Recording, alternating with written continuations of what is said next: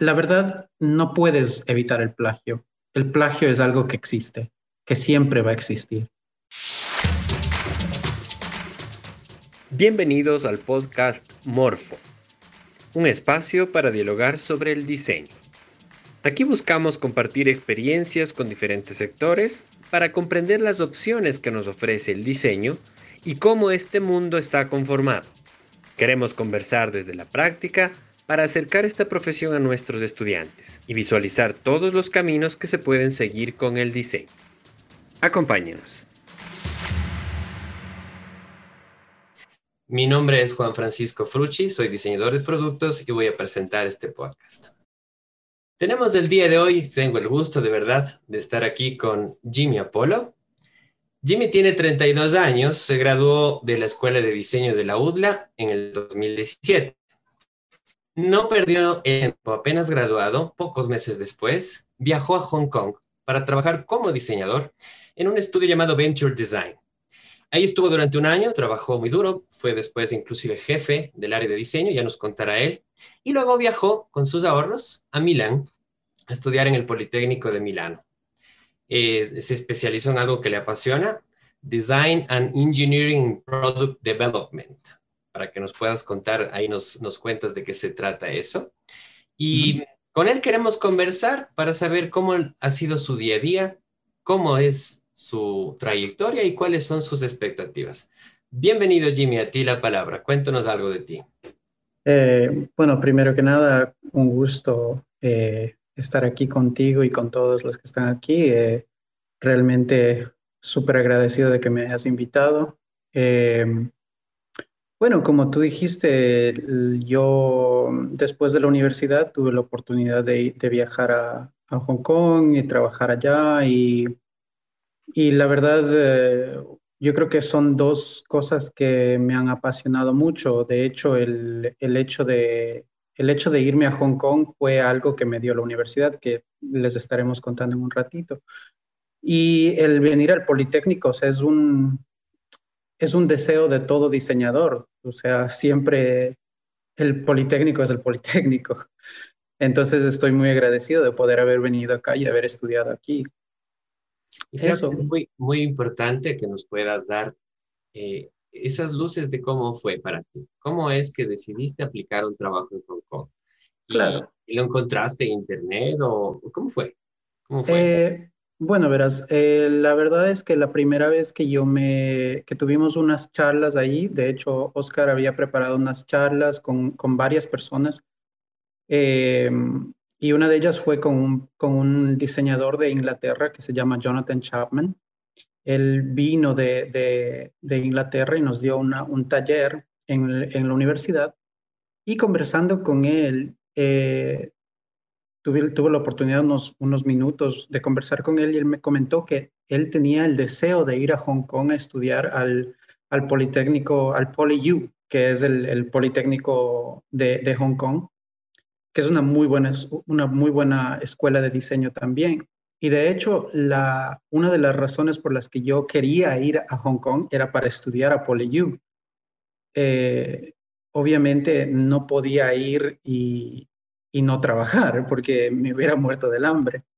Entonces, eh, en ese momento me puse a investigar, a buscar a trabajos eh, por todo lado, a mandar un montón de hojas de vida.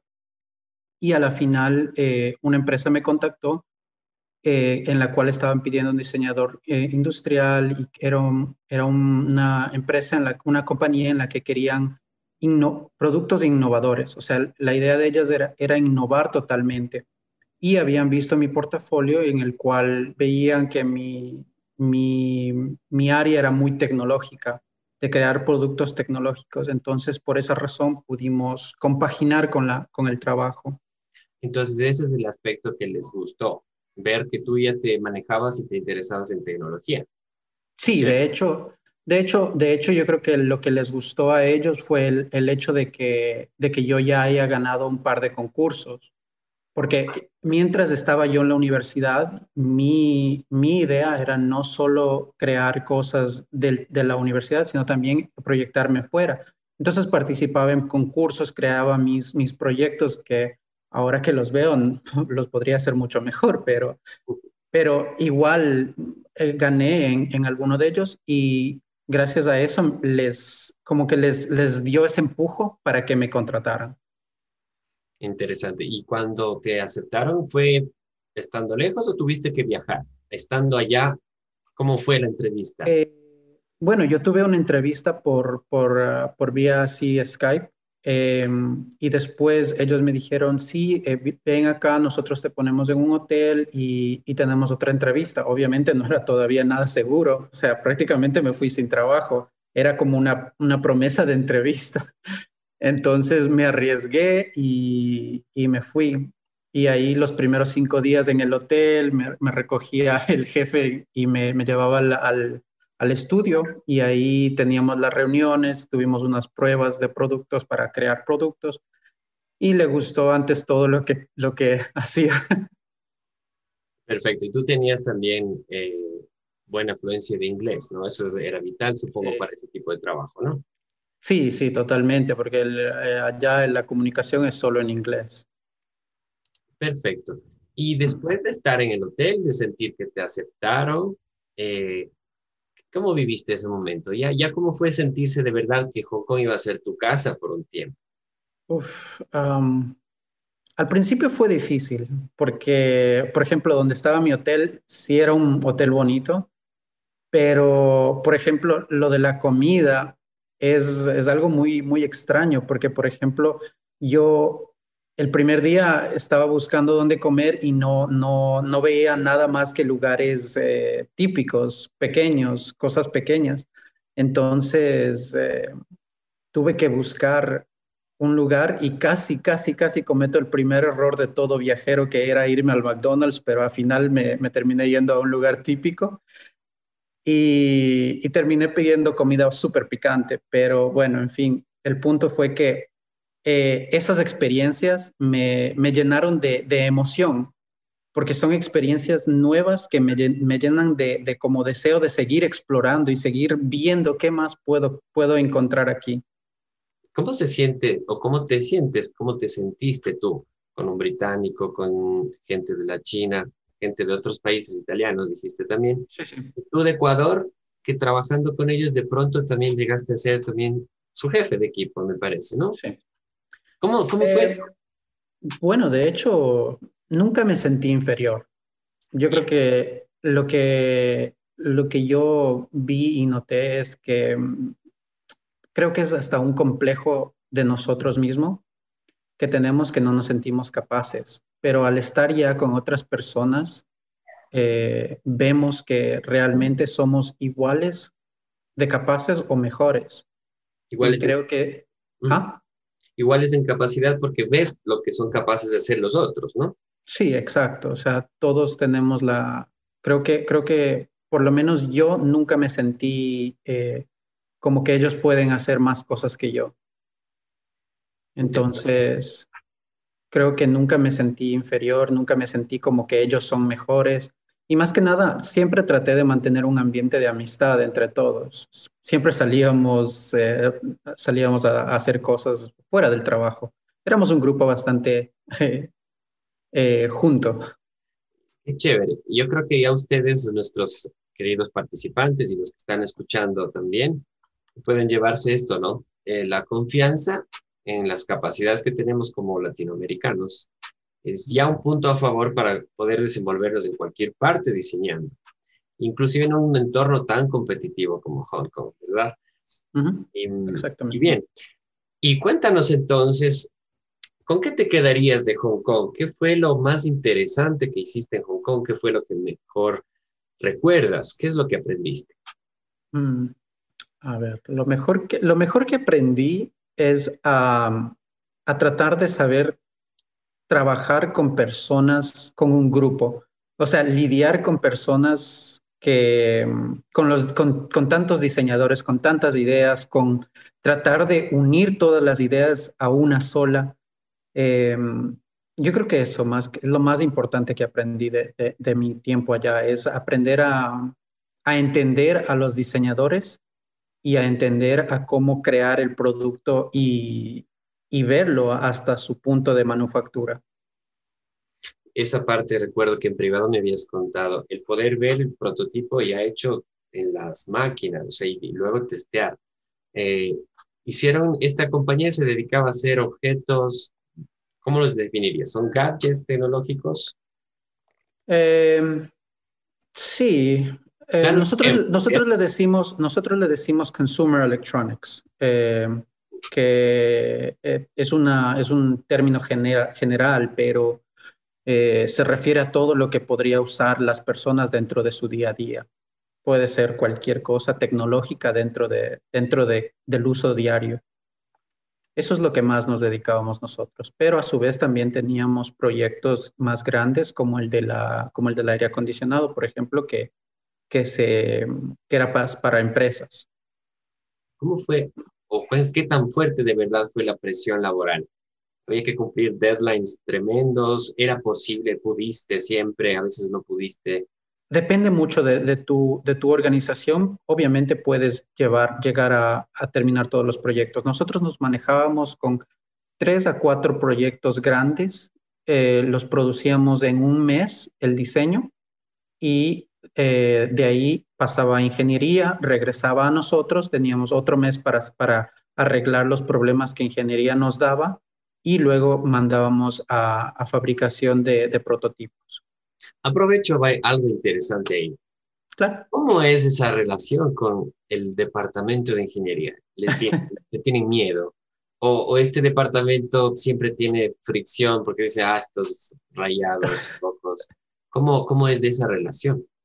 Eh, bueno, en ese tiempo era frustrante para mí muchas veces ahora que, ahora que ya estudié lo que es un poco más de ingeniería, los entiendo y, y, puedo, y puedo entender cómo, cómo aliviarles el dolor ahora. Sin embargo, sí, sin embargo, en ese tiempo pienso que sí les di muchos problemas porque ah, nosotros, nosotros pensábamos en cosas, por ejemplo, cómo las cosas salen de los moldes. Es importante. Y nosotros como diseñadores a veces nunca consideramos esas cosas y deberíamos. Es algo que, es algo que ahora entiendo que los diseñadores no solo debemos crear cosas, objetos hermosos, sino debemos crear objetos hermosos que pueden ser hechos. Entonces, entonces es importante eso. Y sí, hay fricción, pero, pero no se lleva bien. Se aprende a llevarse bien.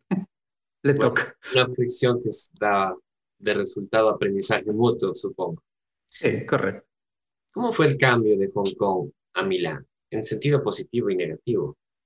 Eh, eh. Una vez otra cosa, ese cambio de haber sido el jefe de un área de diseño, a ser de nuevo estudiante y tener que decir, profe, disculpe, este es mi boceto. ¿Cómo fue? Bueno, vamos con la primera. El cambio de ciudad sí me pegó fuerte. ¿Por qué? porque yo estoy acostumbrado a que en Hong Kong sea a las 3 de la mañana, tú sales a la calle y es vida, o sea, es todo, todo prendido, nadie duerme. Quieres comer algo a las, a las 3 de la madrugada, sales y compras como que no pasó nada. Sin embargo, en Milán, pasado las 8 o 9 de la noche, todo está cerrado. Entonces, y eso es una, es una cosa muy italiana. Igual los domingos, los domingos es, domingo es de descanso. Sí, exacto, es sagrado. Entonces, sí, eh, fue un cambio fuerte, pero uno se acostumbra. Ahora, lo que sí, es lo que sí he aprendido y me, me encanta, es, es comer la comida de aquí, o sea, probar los diferentes platos. Es, hay unas cosas increíbles que no se queda es muy buena la comida. Chévere, que lo. ¿Y esa parte del cambio de vida estudiantil? o sea, a la vida estudiantil. Eso, la el cambio de vida estudiantil también fue un poco complicado. Lo bueno es que tuve, me hice muchos eh, amigos buenos eh, enseguida, pero mm, sí es un poco raro porque uno viene de, de decir, esto, esto no está bien, esto está bien, debes hacerlo así, no debes hacerlo así, te explico por qué. Ah, esto que me digan a mí, esto no está bien, esto tienes que hacerlo así, es como que un choque, porque yo quiero decirle, a ver, yo también sé, pero no puedo decir eso. Bueno, se toca contraargumentar bastante, pero al menos, ¿no? Eso sí, por supuesto, pero siempre a la final uno tiene que aceptar, porque al final es, es un docente que te está tratando de enseñar. Ahorita estás conectado desde Milán. Después nos vas a contar el presente y el futuro porque hemos hablado del pasado. Pero cuéntanos para cerrar el tema de tu maestría, eh, ¿qué es lo que te dejó? ¿Qué, ¿Cómo te has sentido después de terminar? Eh, yo creo que me siento más preparado, no que me sentía menos preparado, pero realmente ahora me siento que estoy listo para, para totalmente desarrollar cosas solo, sin la necesidad de que, de que tenga que, que necesitar de otras personas que me digan, no porque quiera hacerlo solo, porque pienso que, que todos, que las dos cabezas siempre piensan mejor que una. Eh, sin embargo, me, me siento preparado para poder lidiar con un trabajo realmente yo. Y eso, y esa, ese pensamiento me lo dio el poli, aunque es chistoso porque nosotros bromeamos con, con varios de mis amigos que, que el Politécnico nos arruinó, porque ahora nosotros somos muy meticulosos, somos muy eh, perfeccionistas. Y, para nosotros cada tornillo dentro del producto tiene que estar bien puesto. Y, eso es algo que, el Politécnico y los italianos en general te da, porque yo, algunos de mis amigos eh, han estudiado toda su carrera en el Politécnico, el pregrado y, el, y, el, la maestría. Y son la competencia entre, entre ellos es algo que al principio no estuve preparado, porque el, ellos compiten entre sí, o sea, quieren ser mejores que cada uno. Y eso es algo que realmente me, me, emocionó. Me emocionó bastantísimo porque ahora siento que, que compito con todos. Algo que sí quiero recomendarles es que miren bien, si realmente quieren aplicar al Politécnico, miren bien, porque yo cometí el grave error de, de pensar que tenía que pagar todo. El Politécnico te paga todo si tú si tú buscas los, los medios y no necesariamente con becas. Eh, hay una, hay una, hay una, una, empresa pública aquí del gobierno que a los extranjeros eh, les ayuda muchísimo y les termina, les puede pagar el 75% o hasta el 100% de la colegiatura.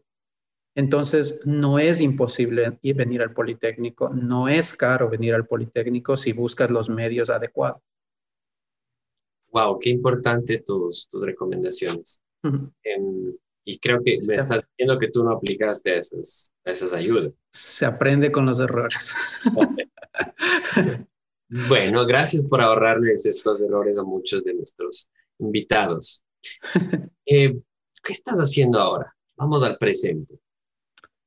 Ahora, bueno, ahorita con la pandemia estaba aplicando a varias empresas y primero, después de graduarme de, de, la maestría, y desafortunadamente con todo esto de la pandemia se me ha, se me ha dificultado, porque todos te quieren que ya estés allá donde, donde quieran. Eh, de hecho, tuve, una, tuve un acercamiento con P&G, Procter Gamble, y para el, para el, um, para el equipo de, de innovación. Y desafortunadamente ellos me exigían que esté ahí en una semana, pero Italia está cerrada. O sea, de hecho, hasta ahorita creo que estamos, se abrió, se volvió a cerrar, entonces es un problema grande. Eh, me ha complicado buscar un trabajo fijo, no porque no pueda, sino porque no, no es posible salir. Mm. Eh, ahora lo que yo estoy haciendo es como les decía antes, los contactos, mis amistades que, hice en China, mis buenos amigos, eh, estoy empezando un pequeño estudio de diseño con, dos compañeros del, del, Politécnico y en este mes hemos hecho ya tres proyectos. ¿En este mes de enero? Sí. Oh, ¿se puede contar un poquito qué tipo de proyectos? Sí, sí por, Ah, uno de ellos es, fue una, un lavabo, un lavabo para, para baño comercial. Eh, no les puedo mostrar nada por, por privacidad de los clientes, pero sí, era un baño, era un lavabo de baño eh, comercial hecho a cerámica con procesos eh, de manufactura de masiva. O sea, eso lo van a producir en creo que 500 mil o un millón de, de, esos tipos de cosas para todo el mundo. También eh, otro hicimos una, una scooter, eh, no sé cómo se dice en español, una patineta creo. No, no es patineta, es uh, un monopatín, mo motopatín. Monopatín para niños de, de, de 5 a, a 8 años. Eh, que ya como yo había trabajado con este cliente previamente en un monopatín igual, nos contrataron para hacerlo nuevamente, o sea, otro, porque querían otro diseño. Otro modelo. Exacto. Ahí el próximo que nos contrataron para hacer fue una, mm, fue una bicicleta eh, sin, para niños igual, eh, sin pedal, exacto. Justo eso. Esos son los tres proyectos. Y estos proyectos que son fruto de los contactos, que por eso tú estás demostrando lo que se suele decir de la importancia de las relaciones humanas. Totalmente. ¿Este tipo de clientes son los que quisieras tener o te proyectas a tener otro tipo de clientes? ¿Qué busca, qué enfoque tiene este estudio? Eh, Sabes que mi, mi enfoque en este momento es de crear productos que estén hechos 100% y manufacturados y que estén vendidos. Ese es mi enfoque en este momento. Ahorita lo que quiero es tratar de que de tener algo real en el mercado más, o sea, no solo lo que ya he hecho, sino que tener más productos en el mercado. Porque yo sé que, que esto les va a sonar un poco difícil para, para los chicos, pero es importante tener cosas que ya estén hechas. Que ya estén presentes en el mercado, ¿a eso te refieres? Exacto. Sí, exacto lo ves en la percha y dices, eso lo hice yo. exacto. ¿Verdad? Sí, pero no solo, no solo por eso, sino porque una vez que tienes algo con, con qué hablar con otros clientes, eh, te ven de diferentes ojos, te ven con diferentes ojos, porque si tú les dices, tengo todos estos renders, ellos no te, no te van a contratar porque dicen, ¿y el físico? Dónde lo, dónde lo hicieron, cómo lo hicieron, cuál es el proceso. Y no quiero, no quiero que se desanimen los, los las personas que escuchan, porque eh, todo tiene su etapa. O sea, eh, pienso que en la etapa que yo busqué el trabajo eran todavía renders, eran proyectos conceptuales. Concepts, ok. Exacto, entonces no significa que no se puede hacerlo con eso, sino solo que para mi proyección a mi futuro pienso que es eso, o sea, por ahora no importa mucho el enfoque del proyecto que venga, siempre y cuando sea un proyecto justo para mí. Bueno, esta pregunta, que bueno que Oscar lo está haciendo, pero me venía en mente desde antes. Eh, para ir cerrando, es muy importante, yo creo, dado que o sea, no todo graduado de diseño está teniendo una trayectoria parecida a la tuya, no todos. Entonces, ¿cuál es tu elemento diferenciador? Tal vez mm, no tanto desde la perspectiva que lo que ya has contado. Piénsalo como una especie de mentoría que puedes hacer tú y decirle a los chicos que son estudiantes, a los jóvenes diseñadores, a los que quieran estudiar diseño. ¿Qué consejo les darías para aprovechar bien la universidad? Sobre todo quien está estudiando diseño de productos de nuestra universidad, ¿cómo sacarle jugo para poder aspirar a tener una trayectoria así? Mm, bueno, yo lo que lo primero que debo decir, y sí tengo unas dos cositas que decir justo con esto. Lo primero es dejar el miedo al lado. El miedo de que no soy suficiente, de que mis productos son malos, de que no, no, no voy a ganar, de que no debo participar, para qué. Eh, la otra es eh, no solo hacer lo que, te, lo que te dan en la universidad. Yo sé que a veces, especialmente en los últimos semestres, los, la universidad se vuelve, se vuelve como pesada. pero crear tú, tu propia fuera de la universidad, empujarte afuera de la universidad a crear cosas, a diseñar solo por ti mismo, a aplicar estos concursos que hay por todo el mundo que son gratis. Eso es importante y es algo que no solo en el resto de las universidades, sino en todos los trabajos aprecian mucho el saber que tú pones empeño en ser mejor que el otro. Porque si yo fuera a contratar, por ejemplo, a alguien, eh, a, mí a mí lo que me importa es que, que, sean, que sepa que le van a dar todo, que no me van a dejar ahí colgado con el trabajo porque tienen que hacer algo más. A mí lo que me importa es, me, importaría es eso, y eso es lo que les importa mucho a, a muchas personas en trabajos de universidad, que se vea ese empeño, ese deseo grande de, de ser mejor. Interesante. Yo creo que una palabra clave es proactividad. Sí. ¿No? creo que... lo define. bien, bien, chévere. Muy bien. Recuerden que también tenemos un video hecho previamente con Jimmy que está en el canal de diseño de productos de la UDLA y lo van a poder encontrar también en la descripción de este podcast. Agradecemos a todos los que se han conectado a esta charla en vivo, que también estará disponible en, en el YouTube. Les respondo la última pregunta que, había puesto ahí de, plagio. Eh, la verdad, no puedes evitar el plagio. El plagio es algo que existe, que siempre va a existir. Lo que puedes evitar, o de la manera como evitas, es eh, adelantándote tú a un nuevo proyecto. Por ejemplo, eh, si te copiaron, si tú creaste un proyecto y está en el mercado, lo sacaste en un mes eh, el próximo mes tú ya debes de estar listo con la versión 2. Porque así de esa manera, ellos, ellos están todavía en la versión 1, copiándote la versión 1, pero tú ya te adelantaste al mercado. El mercado sigue siendo tuyo siempre y cuando tú seas primero. Y puedas mostrar también que eres el primero. Es muy importante publicarlo, qué sé yo. Claro, por supuesto. Qué chévere. Les agradecemos a todos, te agradecemos Jimmy. Nos estamos viendo seguramente en un siguiente episodio de Morfo.